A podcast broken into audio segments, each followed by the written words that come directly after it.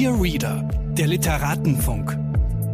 Eine Kooperation von pict.de und Detektor FM. Herzlich willkommen. Mein Name ist Mascha Jakobs und ich spreche in diesem Podcast mit Autorinnen und Viellesern über ihre Lesebiografie, darüber, wie das Lesen ihr Schreiben bestimmt, wie sie ihr Bücherregal organisieren und was sie am liebsten lesen.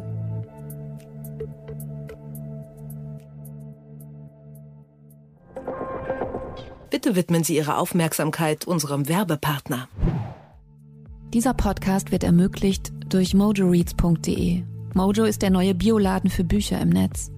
Hier findet ihr alle Bücher, ob Print oder E-Book. Ihr könnt sie an jeder beliebigen Stelle Probe lesen und euch auf der Plattform über das Gelesene austauschen. Wer Bücher empfiehlt, die dann gekauft werden, verdient 10% mit. Für Rezensionen und Kurzbesprechungen bekommt ihr Credits, die ihr dann wieder für neue Bücher auf der Plattform ausgeben könnt. Mojo nervt euch nicht mit Werbung und es gibt keine gekauften Reichweiten. Richtet euch jetzt eure eigene Leseecke bei mojoreads.de ein.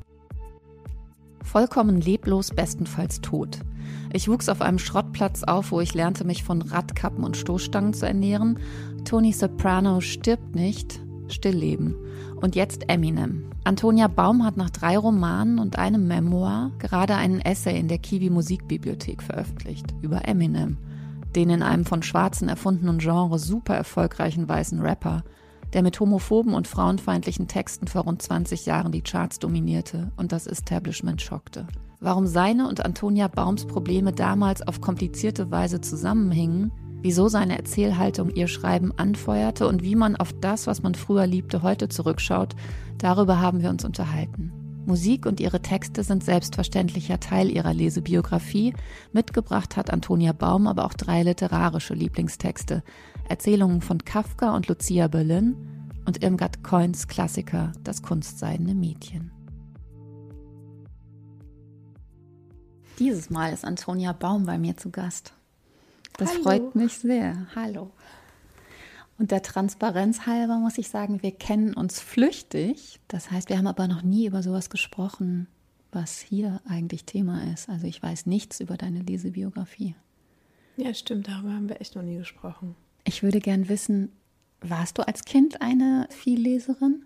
Ja, total. Also meine Geschwister und ich, wir haben von meiner Mutter dauernd Bücher geschenkt bekommen weil wir nicht so viel Fernsehen guckten, habe ich das viel gemacht. Also ich habe vor allem Christine Nöstlinger habe ich sehr geliebt. Die war richtig, richtig wichtig für mich und war halt vorher so dieses äh, alles, was Menschen unseres Alters so halt vorgelesen bekommen haben, Pippi Langstrumpf und solche Sachen. Und äh, Klaus Kordern fand ich auch super. Wer ist ähm, nochmal Klaus Kordern? Klaus Kordern ist halt so, der hat so ein, so ein Kinderbuchautor, also der hat auch viel so historische Stoffe dann gemacht, so wenn man dann so 14 war oder sowas. Den fand ich super. Aber wenn es so um Kinderbücher geht, dann eigentlich Christine Nöstlinger. Die war so für mich am wichtigsten, wo man auch gemerkt hat, okay, die hat richtig eine eigene Stimme, einen eigenen Stil und, und das, was Kästner immer gesagt hat, dass man Kindern auf Augenhöhe begegnen muss. Und genau, und Kästner, den fand ich auch mega als Kind. Christine Nöstlinger hat ja so viele Bücher geschrieben. Ne, ich habe von der Maikäfer Flieg äh, zwei Wochen im Mai. Das waren meine Lieblingsbücher von ihr. Also wo sie wirklich erzählt, was, was im Krieg war und was danach war. Dieses Wienerisch, die Sprache, das Brutale. Ja. Das waren eigentlich die, die, die Sachen. Und dann war irgendwas noch mit dem Gurkenkönig und sowas. Ja. Das habe ich wieder vergessen. Es waren eigentlich vor allem diese beiden Bücher, die ich besonders gemocht habe. Du hast schon drei Romane geschrieben, ein Memoir und gerade einen sehr hübschen kleinen Essay in der Reihe der Musikbibliothek bei Kiepenheuer und Witsch über Eminem. Darüber würde ich gerne mit dir kurz sprechen, weil du dort auch sagst, dass Eminem für dich in deiner Sozialisation wichtig war. Dieser kleine Essay ist so sehr elliptisch angelegt, also bestimmte Fragen tauchen immer mal wieder auf, bestimmte Fragen bleiben auch offen.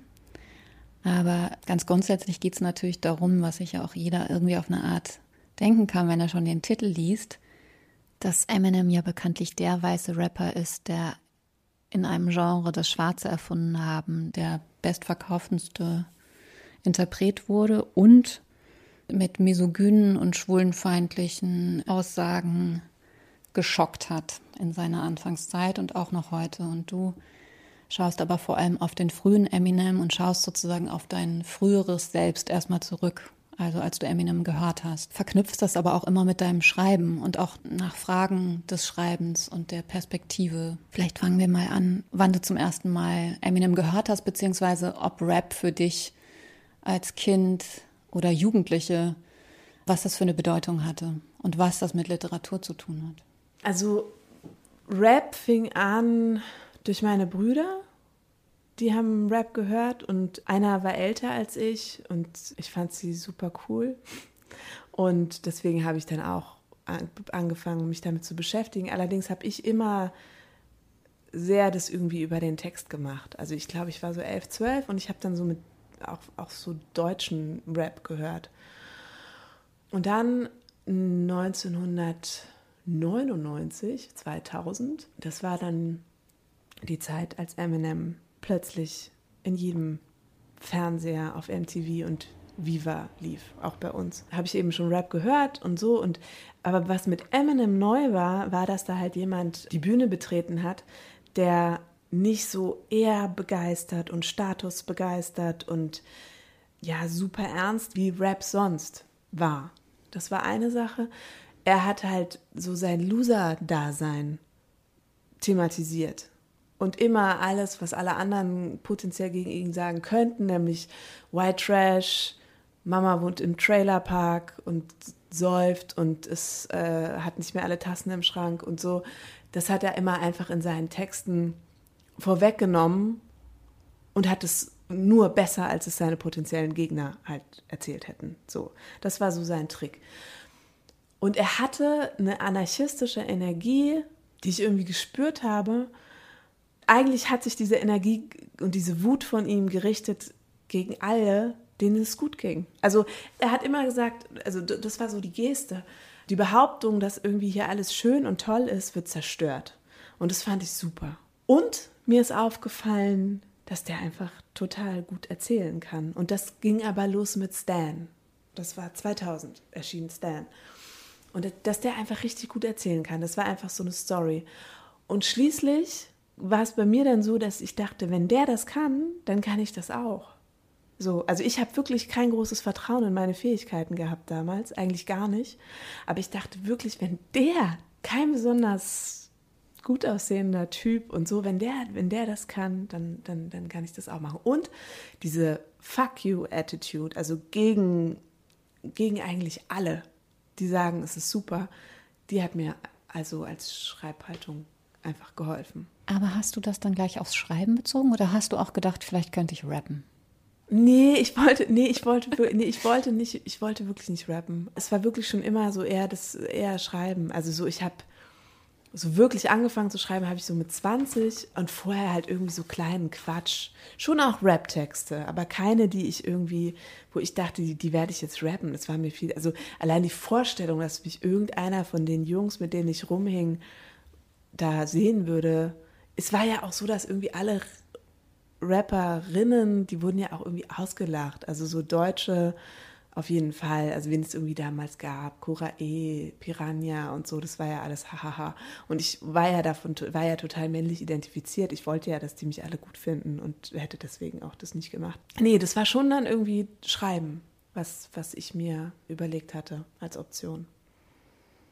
Und da Eminem ja auch dafür bekannt ist, dass er Rollenprosa schreibt, also teilweise sich aufspaltet in bestimmte mhm. Figuren und vor allem eben Slim Shady. War das deswegen auch für dich ein literarischer Move, dass du gemerkt hast, ah, okay, man kann ja auch Dinge sagen, die man gar nicht so meint? Voll, natürlich, total. Also das waren wirklich, also auf simpelste, im guten Sinne, äh, Weise äh, wurden mir da Prinzipien, also literarische Verfahren irgendwie beigebracht keine, die ich irgendwie jetzt richtig tief studiert hätte oder so, aber klar wusste ich dann irgendwie, dass der Typ aus Hi, my name is Slim Shady, dass der diese komplett übertriebenen Sachen, die der da von sich gibt, dieser Humor, dass das irgendwie eine, ja, eine sogenannte Kunstfigur ist. Das habe ich, hab ich schon gespürt. Und genau das gleiche bei, bei Stan. Also das ist ja wirklich irgendwie eine, eine Short Story eigentlich.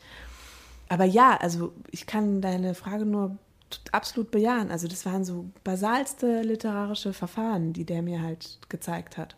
Als jetzt die Frage von Kiwi kam, bestimmt jetzt noch mit keiner Vorgabe, sondern über welchen Musiker, Musikerin würdest du gerne schreiben, war dir sofort klar, dass es Eminem sein muss? Oder hattest du auch Zweifel, ob der heutige Blick noch ausreicht, um ein Essay über diesen Lieblings, damaligen Lieblingskünstler zu schreiben?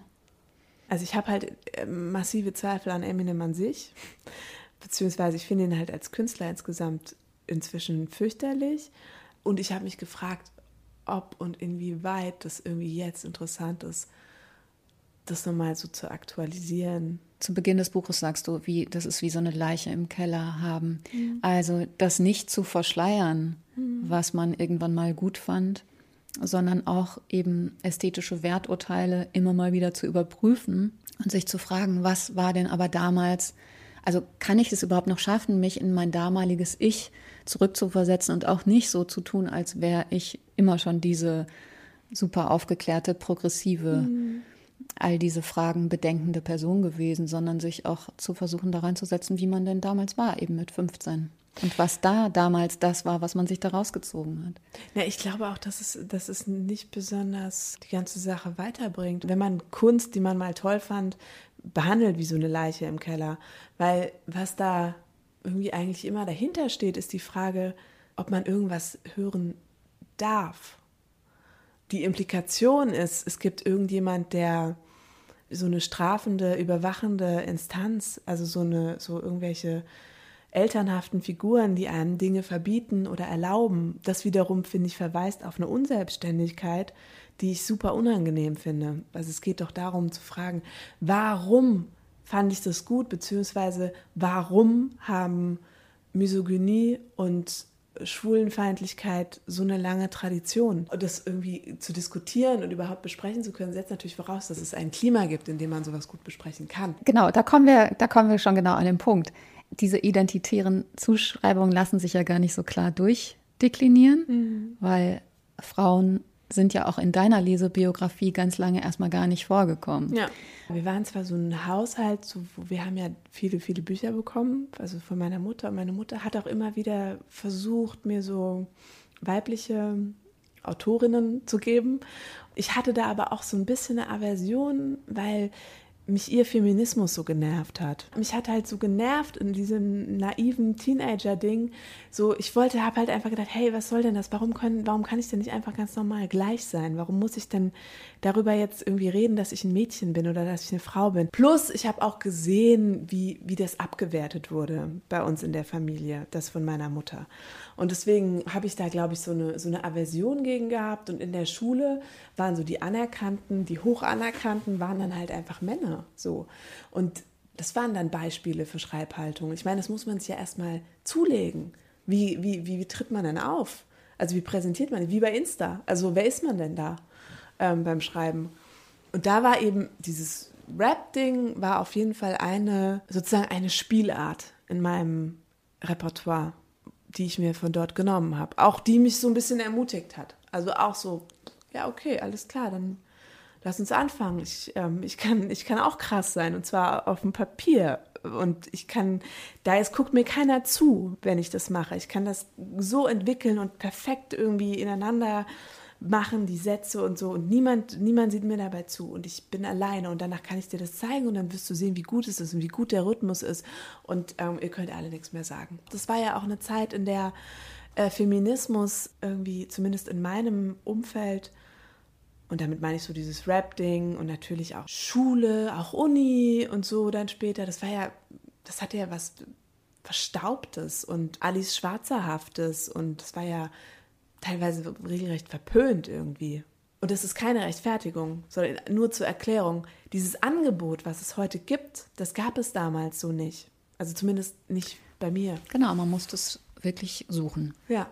sich jedes Mal wieder neu zusammensuchen. Also ich habe auch Rap gehört, also eher so Wu-Tang und so, also ja, altes ja. Zeug, aber auch Gitarrenmusik konsumiert und ich war total fasziniert von den Riot Girls.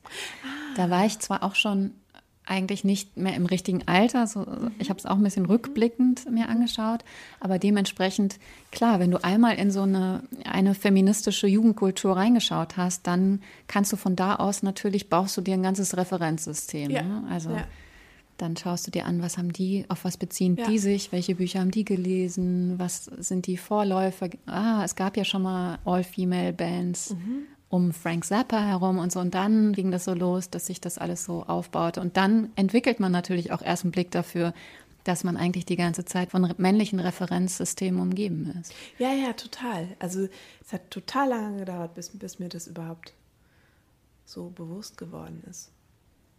Mm, und ein wichtiger Autor war für dich Kafka. Das ist das erste Buch, was du mitgebracht hast. Ja, ja, genau. Also das ist, zum, ist ein Beispiel für genau das, worüber wir jetzt sprachen. Also dieses Kanon-Thema, was kanonisiert war, etwa in der Schule, das war eben Kafka. Ich hatte einen super Deutschlehrer, der hat eben Kafka mitgebracht oder uns nahegebracht, vielmehr.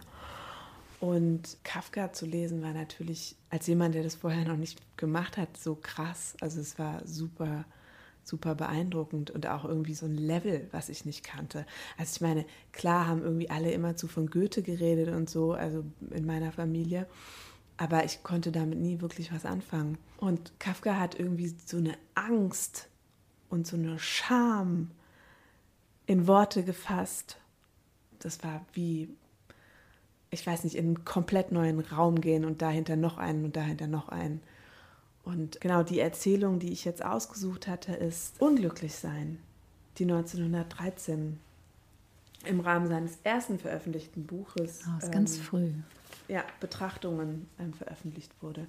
Und das ist irgendwie so, Kafka ist so eine innere Affäre von mir. Also wie bei allem, was Kafka betrifft, zumindest geht es mir so. Und deswegen ist ja für den auch so ein eigenes, eine eigene Wortschöpfung überhaupt gemacht worden. Kann man nicht erklären, was da eigentlich passiert in dieser Geschichte. Also sie ist irgendwie wenige Seiten lang und es passiert einfach nur richtig weirdes Zeug, aber es ist trotzdem eine Gefühlsklarheit, die man dadurch hat oder Gefühle, die aufgerufen werden, was einfach super krass ist.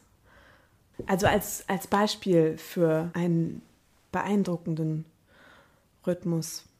Hier der erste sehr lange Satz von Unglücklich sein.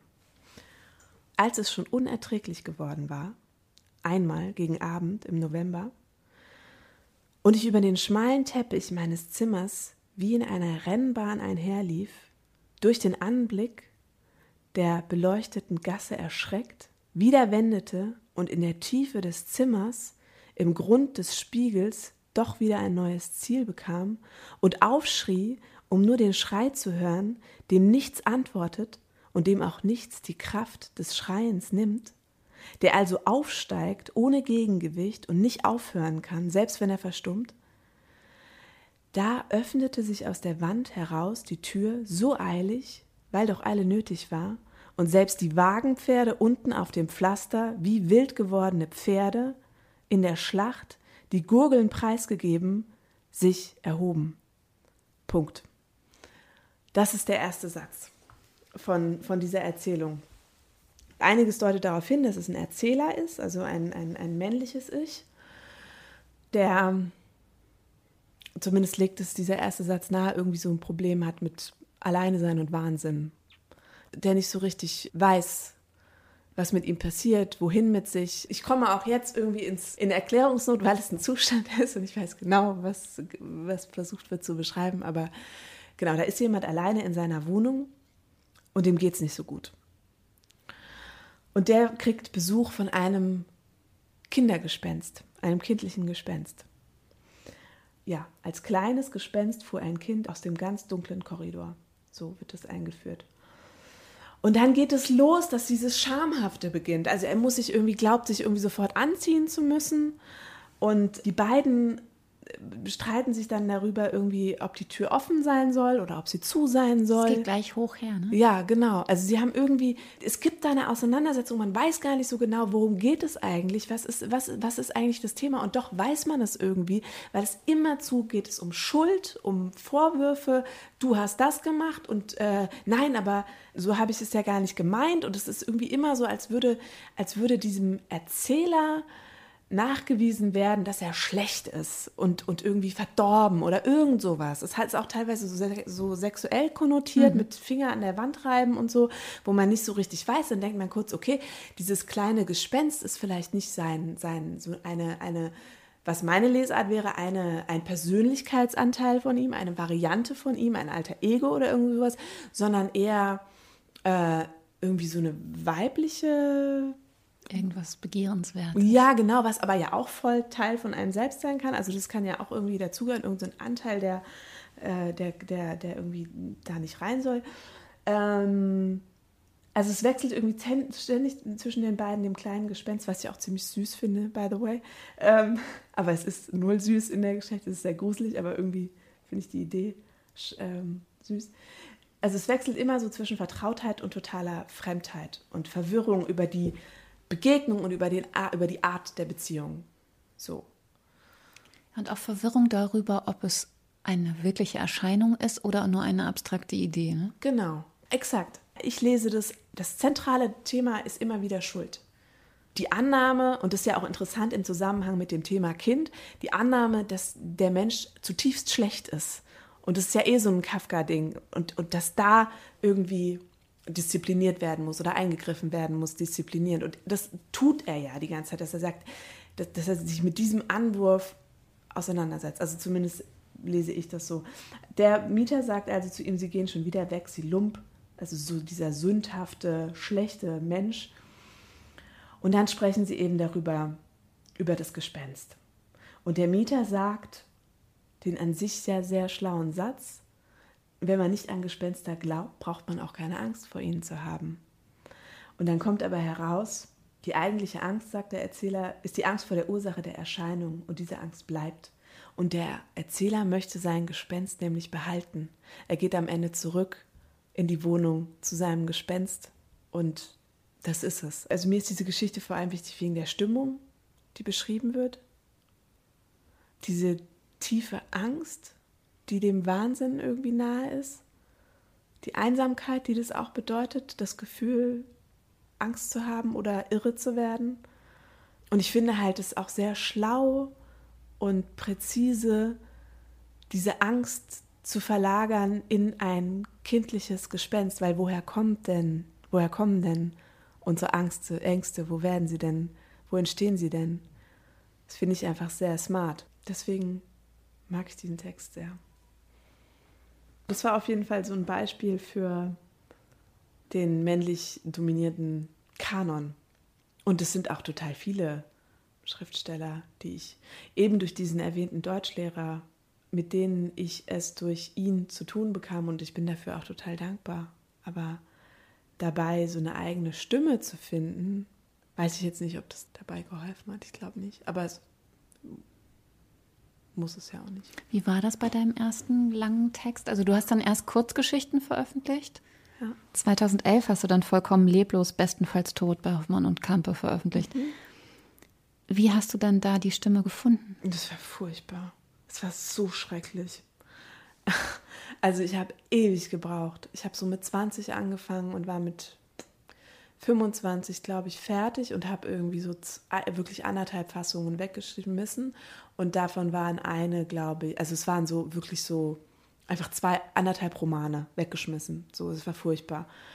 Und das Problem war, dass ich diese Erzählerin, ich mochte deren, ich mochte deren Sound nicht, ich mochte ihre Stimme nicht, ich fand die halt nicht cool oder so. Ich, die, die, die Probleme, die sich ja teilweise auch mit meinen deckten, ähm, für die habe ich, glaube ich, die habe ich, glaube ich, auch so ein bisschen verachtet einfach. Ich habe dann, während ich diesen, dieses Buch schrieb, kriegte, äh, las ich dann irgendwann von Irmgard Coyne das Kunstseidende Mädchen. Das ist das zweite mitgebrachte Genau, das ist das zweite mitgebrachte Buch. Eigentlich ähnelt sich die Geschichte total. Nicht, weil ich das kunstseidene Mädchen nochmal geschrieben habe, sondern weil es die Geschichte war. Also ich habe, nachdem meine Story stand, habe ich das gelesen. Also so wirklich eine Story haben eigentlich weder das kunstseidene Mädchen noch mein erster Roman, sondern es ist halt einfach irgendwie, es geht auch da um die Beschreibung eines Zustands, um, um zu gucken, wie es ist, in der Welt zu sein als die Protagonistin. Also das ist, was Doris, die Protagonistin von Das kunstseidende Mädchen, macht und das ist auch, was meine Protagonistin macht. Der Roman ist erschienen 1932.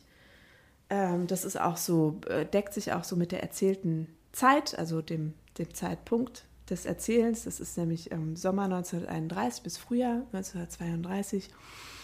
Und da ist also die Doris und die kommt aus kleinbürgerlichen Verhältnissen und ähm, erzählt so auf tagebuchartige Weise, wie sie versucht, ein Glanz zu werden. Erst probiert sie das in ihrer Heimatstadt und dann eben später in Berlin. Da geht sie dahin. Und Doris will, will etwas werden. So, das ist ihre Idee. Das ist ein Beispiel für, für junge Frauen, die sich nicht mit dem zufrieden geben, was ihnen eigentlich sozusagen bevorstünde. Genau, genau, exakt. Ja, insbesondere ist ja bei ihr da auch noch soziale Herkunft ein großes Thema, weil sie ja irgendwie ihr Vater säuft und ist arbeitslos dann irgendwann und ihre Mutter arbeitet am Theater. Sie hat jetzt irgendwie, sie merkt, es zieht sich auch durch den ganzen Roman, insbesondere am Anfang, dass sie eben ähm, sich um eine gute Sprache bemüht. Also sie sagt dann irgendwie, Fantastische an diesem Roman ist ja auch vor allem die Sprache und die Eigenwilligkeit. Sie sagt dann irgendwie, ihr Nachthemd fällt ihr über ihre anerkannte Schulter. Also dieses, äh, es geht um das Anerkanntsein, äh, das Würde, würdevoll sein. Ähm, und das heißt eben auch einer bestimmten, also heißt bei ihr vor allem einer, zu Beginn des Romans einer bestimmten gesellschaftlichen Schicht angehören. Aber das, um das vorauszuschicken, weil wir ja eben bei meinem Schreiben waren, will ich kurz sagen, warum dieser Roman für mich wichtig war, während ich versuchte, meinen ersten zu schreiben und dann irgendwie schon eine Fassung geschrieben hatte und das halt oh, fürchterlich fand und weggeschmissen habe. Für mich war wichtig bei diesem Roman, wie sich da eine weibliche Stimme vor mir entwickelt hat und wie die all die Zumutungen, die es bedeutet hat und weiterhin bedeutet, eine Frau zu sein, wie die dem Würde verliehen hat da habe ich gesehen, aha, okay, das geht also. Aus diesem Grund war, war dieses Buch so wichtig für mich. Natürlich auch, weil es für sich irgendwie eine super Sprache hat und oder eben eine besondere Sprache. Also dieses eigenwillige, teilweise grammatikalisch falsche, aber dann auch irgendwie so treffend, wo man einfach sofort weiß, was sie, was sie sagt oder sagen will. Ich will schreiben wie Film. Ich bin eine Bühne. Sie schmeißt sinnliche Blicke. In ihr ist die Kraft von Revolvern, Pariser Gedufte. Also es ist irgendwie so dieses Ganze, es ist sehr eigenwillig und sehr schön. Genau, wir waren stehen geblieben bei, sie geht nach Berlin. Äh, vorher hat sie aber noch so eine kleine MeToo-Geschichte. Also so, was ja eh so in der neuen Sachlichkeit, der der Roman ja auch zugeordnet wird, so ein Thema ist. Also das sehr nüchterne Verhältnis von Frauen zu Sexualität und Beziehungen, also nicht nur Frauen, auch, auch Männern, aber eben auch Frauen. Also sie macht das irgendwie immer, sie, bei ihr ist es auch so, sie geht so standardmäßig auch mit so wohlhabenden, habenderen Männern aus, um von denen auch irgendwie tolle Sachen geschenkt zu bekommen und so. Ähm, also das ist einfach so eine Art Technik. Und dann eben auch macht ihr ihr Chef Avancen, denn sie ist zunächst ähm, Stenotypistin, wie Irmgard Coyne das übrigens auch war zeitweise. Und sie weist ihn dann zurück und verliert ihren Job als Stenotypistin und geht dann ans Theater als Statistin, kriegt dann da irgendwie auch eine Rolle, eine kleine, und sagt, um zu Anerkennung zu kommen unter den anderen Schauspielerfrauen, dass sie eine Affäre hat mit dem Direktor. Also das heißt, der soziale Aufstieg, das ist das Programm, funktioniert über Männer. Irmgard Coyne hat ja auch kurz vorher diesen Essay-System des Männerfangs. Männerfangs veröffentlicht. Ja. Deswegen konnte man das natürlich auch, oder kann man das natürlich aus der heutigen Sicht gut übereinander legen. Ja, ne? ja. Also, dass das da durchexerziert wurde in dem Roman. Ja, ja, total. Also sie, sie erfindet eben diese Theateraffäre Affäre mit dem, mit dem ähm, Direktor und es droht alles aufzufliegen und dann ähm, haut sie ab nach Berlin. Und dort geht es eigentlich immer so weiter. Also dort hat sie halt Berlin und Wahnsinn, wie sie das beschreibt, ist einfach wunderschön. Es geht, es ist so, sie, sie hat immer wieder irgendwelche Affären, kommt dazu so ein bisschen Geld, verliert es aber auch alles wieder und Ähm, irgendwann ist sie dann super abgebrannt. Also sie erlebt auch ganz tolle Sachen und es geht ihr gut und es ist glamourös und sie strahlt und, und Paris und, und, und Licht und äh, Kristalllüster und was weiß ich alles und Taxi und solche Geschichten. Aber irgendwann ist sie dann auch wieder total broke und hat dann, ist dann, glaube ich, bereit sogar sich zu prostituieren und hat dann mit einem anderen Mann wieder irgendwas und was weiß ich. Auf jeden Fall landet sie dann am Ende bei einem Mann ihres Standes, zu dem sie sich dann entschließt, weil sie merkt, der Mann, bei dem sie, sie hat dann irgendwie kurzzeitig bei so einem anderen Mann gewohnt, Ernst heißt der, und da merkt sie dann, das passt so herkunftsmäßig überhaupt nicht und sie gehört da nicht hin und dann geht sie wieder. Und ich habe so als, als ich das als junge Frau las, habe ich so gelacht irgendwie und habe gedacht, so, ja, das ist ja genau wie immer, wie jetzt. Aber ohne, dass ich das so allzu sehr eingeordnet hat, weil es hatte, wie das heute sicherlich geschehen würde, weil es ja irgendwie lange, lange, lange vor MeToo war. Aber es war dieses, ich will, ich will irgendwie weiterkommen und wenn ich weiterkommen will, dann muss ich mich meistens mit irgendwelchen Männern beschäftigen, die ähm, mir Avancen machen oder und die aber Macht haben gleichzeitig. Genau, es erwachsen dir auch immer Nachteile daraus. Genau, so also es gibt immer wieder so kleine MeToo-Momente. Ich habe das alles irgendwie so sehr gefühlt, also dieser Wunsch nach rausgehen und, und, und die Stadt sehen und, und äh, Geld haben und ähm, nach Anerkennung und dabei immer dieses wiederkehrende auf, auf Männer angewiesen sein. Also wenn es irgendwie um berufliches Fortkommen ging oder so. Also dieses abgewertet werden durch die Männer, was sie ja auch erlebt, das kompensiert sie ja, indem sie auf sehr lustige Weise teilweise Männer abwertet. Also das ist ja dann so die Antwort darauf. Deswegen ja vielleicht auch dieses System des Männerfangs, wo ja eine Regel lautet, verlieben darf man sich nicht, dann ist man verloren. Mhm. Also man muss das sozusagen die ganze Zeit auf so einem Spiel halten und die Männer genauso objektivieren, wie sie einen selbst objektivieren, um mhm. da als Siegerin rausgehen zu können. Ja, ja. Und meistens gelingt es ihr nicht. Ja. Also es ist irgendwie der Versuch, sowohl in diesem System des Männerfangs als auch bei dem kunstseinenden Mädchen, irgendwie heile und einigermaßen mit erhobenen Hauptes aus der Sache rauszugehen. Also das ist, also es geht immer um die Bewahrung der eigenen und ganz klar weiblichen Würde bei, bei ihr. Aber mir ist auch eingefallen, die ist so süß, die mag man so gerne, also die Protagonistin. Ich habe auch manchmal so beim Lesen, jetzt beim Nochmallesen gedacht, weil die so, so süß ist und über die Maßen dann ja gut. Also sie ist ja eine Protagonistin, die, die immer so so herzerweichend gut ist und ehrlich. Und auch dadurch, dass sie ja so bildungsmäßig, ähm, also dass sie sprachlich ist es ja, wirkt es ja dann teilweise sehr naiv und kindlich.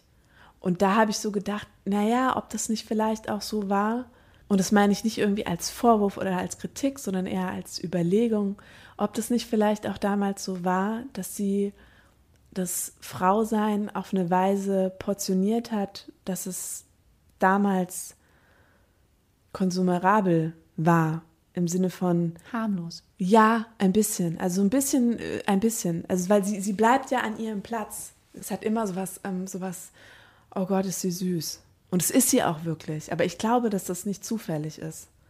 Also, das ist so wie, so, so, so, so girlyhaft. Also, so ein bisschen gefällig teilweise auch.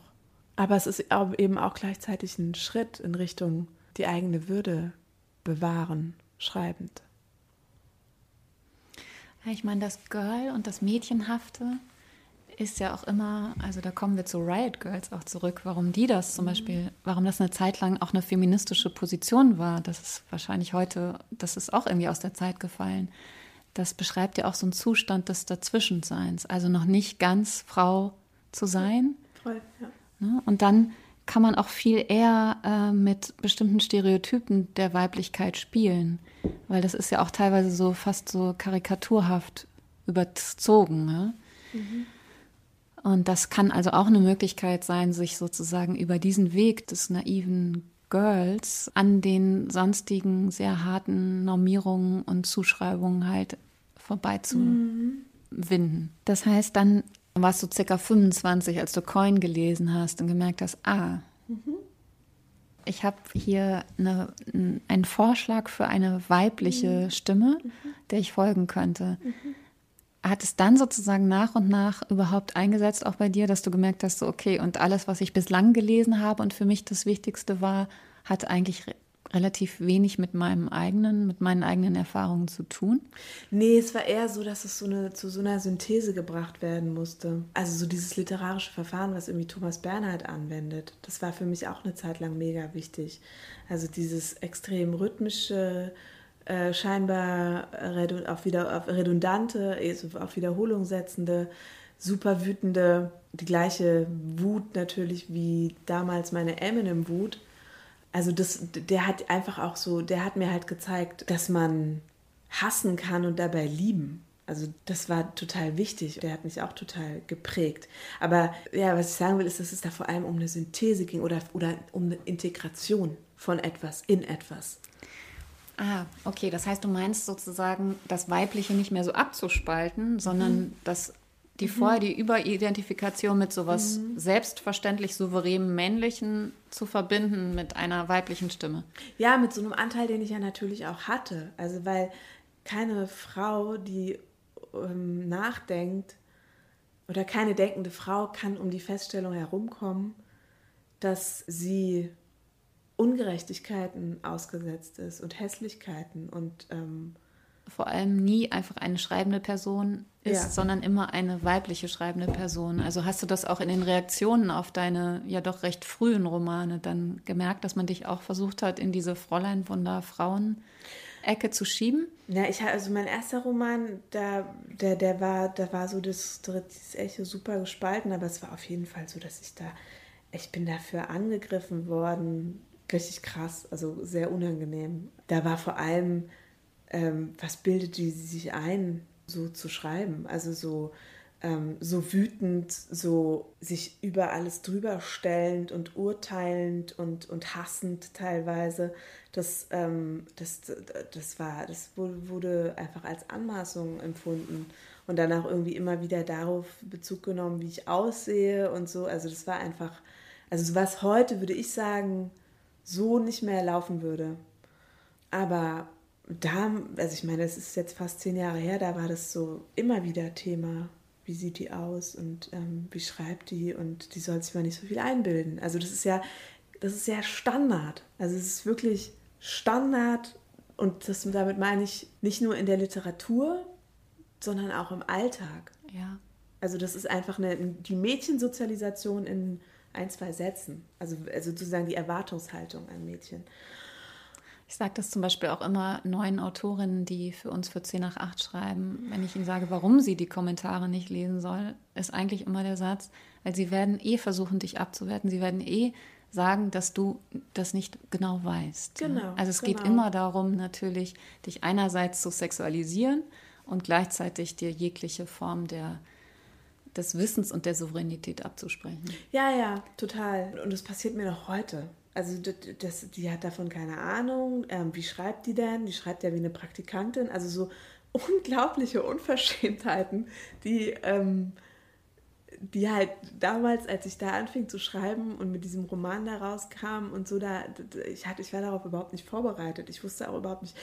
Da zum Beispiel wäre mir nie eingefallen zu sagen, dass es super sexistisch ist und, und frauenfeindlich und dass sie nicht mehr alle Tassen im Schrank haben. Was ich versuche zu sagen ist, oder was ich daran anhand dessen deutlich machen will, wie anders die Zeit damals noch war. Und das sind nur neun Jahre. Also da hat sich total viel verändert, was nicht heißt, dass es erreicht ist und dass sich irgendwie jetzt alles easy ist, sondern das ist einfach ein, so ein dialektisches Hin und Her, würde ich eher sagen. Vielleicht mit kleinen Schritten nach vorne verbunden, weiß ich nicht. Ja, vielleicht. Hast du manchmal, also wenn du mitbekommst, dass eine ganz junge Autorin ein Buch herausbringen willst, ähm, hast du dann die Tendenz, dass du sie beraten und schützen willst? Also, weil das wäre ja vielleicht auch wichtig, oder das war mir zumindest immer wichtig, so als Feministin Mädchenarbeit zu machen, weil wenn man mhm. das früh genug gewusst hätte und auch besser hätte einordnen können, dann hätte man sich vielleicht auch einiges ersparen können, oder ist das Quatsch? Das haben halt Frauen einfach vergleichsweise spät für sich rausgekriegt, dass sie sich halt gegenseitig supporten müssen. Und ich würde sagen, total. Also das, äh, den Impuls, sowas weiterzugeben, den habe ich auf jeden Fall, ja. Aber gleichzeitig auch immer Angst, dass ich dann irgendwie so patronizing wirke und so. Weil ich hätte damals auch gesagt, ja, ja, ja, ja, ja. Also so, okay. Andererseits glaube ich auch, dass es bestimmt welche geben würde, die von diesem Angebot Gebrauch machen würden oder die es gerne hätten. Eine Frage in dem Eminem-Buch von dir ist auch immer, ob in dem nächsten Roman das Ich, also ob du nochmal aus einer Ich-Perspektive schreiben willst. Da machst du mhm. zwar eher den Schutz der anderen stark, also mhm. ob es überhaupt noch ein weiteres Mal möglich ist, andere aus deinem Umfeld sozusagen auch zu exponieren, aber geht es da auch um den eigenen Schutz? Also es ist schon Ergebnis dieses konstanten Angriffes auf jeden Fall, den ich so erlebt habe. Also sowohl literarisch, wenn es ums literarische Schreiben geht, auch wenn, als auch äh, wenn es ums, ums äh, journalistische Schreiben geht. Ich schreibe ja auch beim Journalismus, schreibe ich ja auch oft ähm, ich. Aber das ist, diese Zweifel daran, würde ich sagen, sind auf jeden Fall Ergebnis ähm, von so einer konstanten, konstanten angegriffen werdens und, und äh, wo ich immer denke, ich schreibe, wenn ich schreibe, dann schreibe ich dann weiß ich immer, ich schreibe als Schriftstellerin, auch wenn ich als Journalistin schreibe. Und ich weiß das eigentlich sehr genau, wann ich ein Ich brauche und wann nicht. Ich bin aber auch nicht beratungsresistent. Aber was ich sagen will, ist es halt immer, wenn man da dauernd irgendwie gefragt wird und dann irgendwie so äh, in Frage gestellt wird, auch die, die eigene Kompetenz irgendwie beim Schreiben und so, weiß nicht, so ältere Herren, aber auch total Frauen das eigene Schreiben bewerten, als wäre man irgendwie so ein, so ein dummes kleines Mädchen mit Anfang 30, was jetzt gerade mal so ein paar Übungen macht und es aber noch nicht besser weiß. Natürlich macht es was mit einem so. Und dann willst du, hast du natürlich keinen Bock, dein Ich da irgendwie so in die Mitte zu stellen. Aber ich weiß, ich schreibe durch mich, durch mich durch und was anderes interessiert mich auch nicht. Das heißt, wenn ich eine andere Perspektive wählen würde, dann wäre das, ähm, dann wäre das, dann würde das vielleicht der Text verlangen oder so. Aber es würde eigentlich nichts an der Perspektive ändern. So. Ja. Lass uns mal zu deinem dritten mitgebrachten Buch kommen. Ja, das ist Lucia Berlin, die ich echt verehre. Ich glaube, eigentlich jeder tut das. So, die ist ja, glaube ich, so ein, so alle lieben sie, seit sie 2015 auch in Deutschland erschien und eben lange so, eine, so, eine, so ein Writers Writer war in Amerika mit so einer kleinen, mit so, so ein paar Fans. Aber dann wurde sie 2015 eben in Amerika wieder neu aufgelegt. Der erste Erzählband hieß A Manual for Cleaning Woman. Auf Deutsch heißt es, ähm, was ich sonst noch verpasst habe, übersetzt von Antje Ravik-Strubel ziemlich toll. Also sehr toll. Echt einen richtig, richtig guten Job, finde ich, hat sie gemacht. Ich habe mir auch die ähm, titelgebende Erzählung ausgesucht, also zumindest der amerikanischen Ausgabe, nämlich Handbuch für Putzfrauen.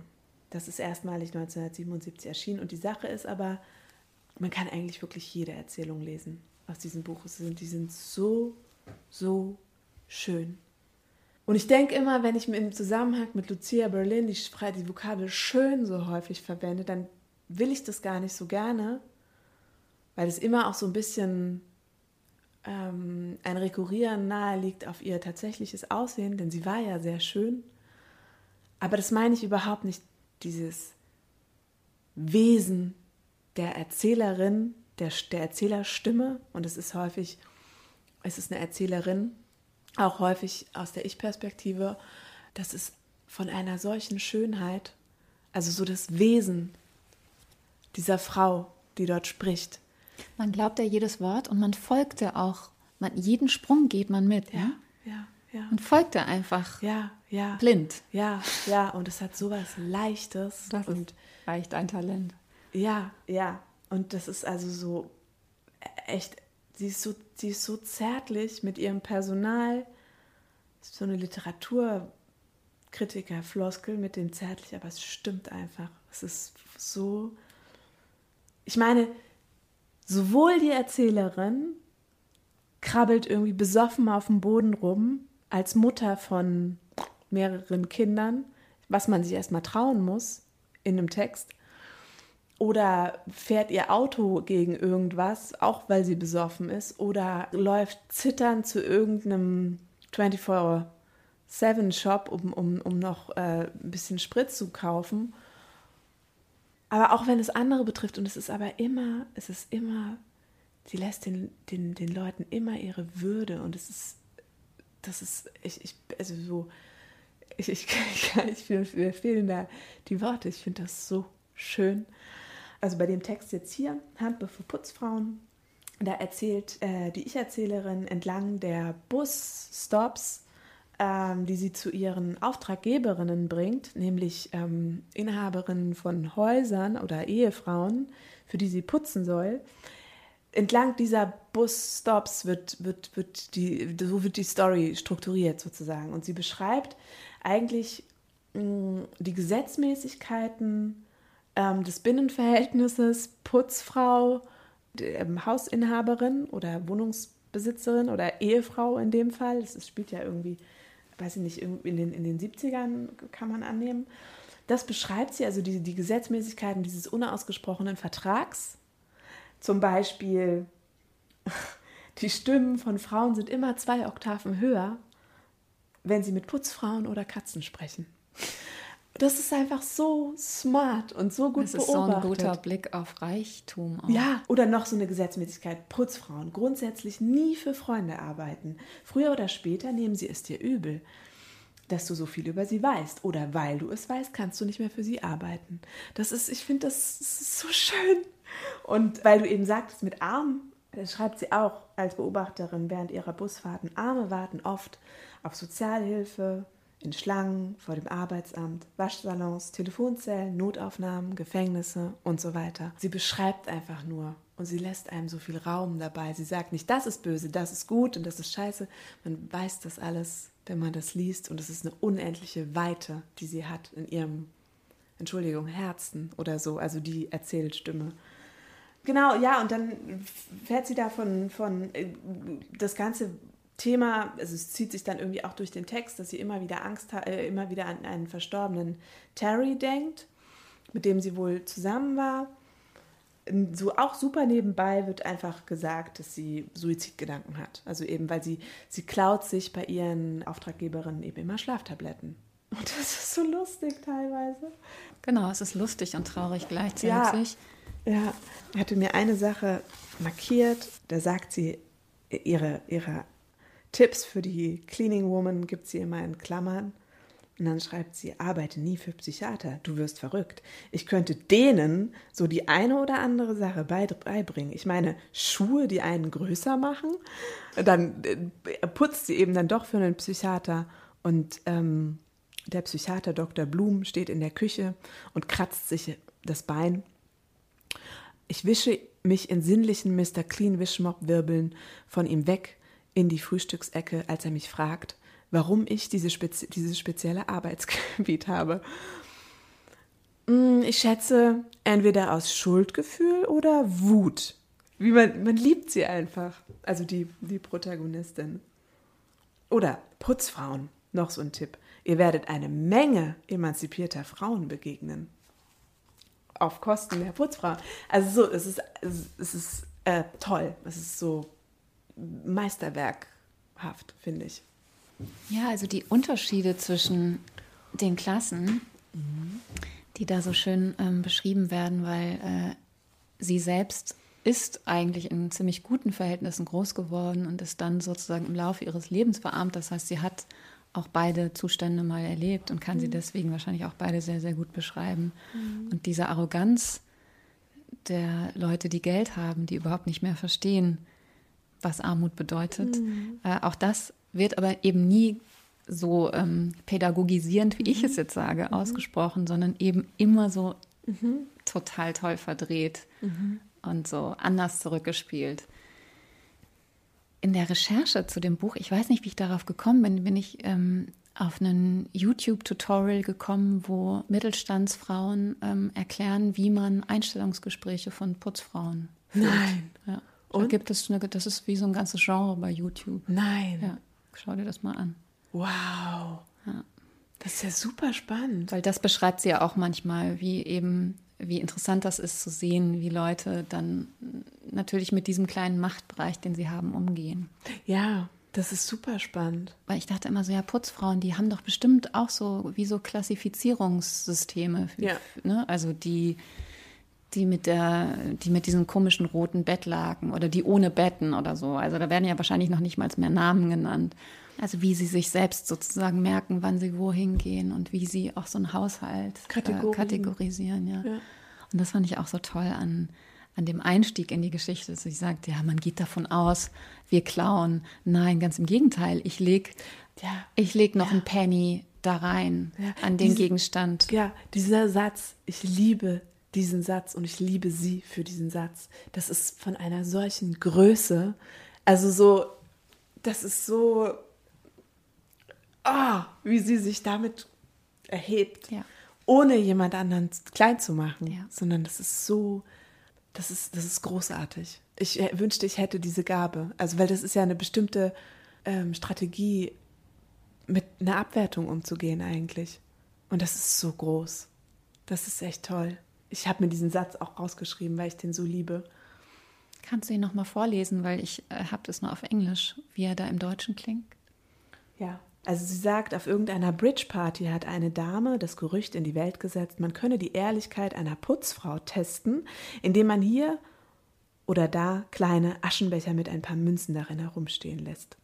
Ich lege immer ein paar Pennies dazu, auch ein 10-Cent-Stück. Das heißt, das ist jetzt die Richtschnur.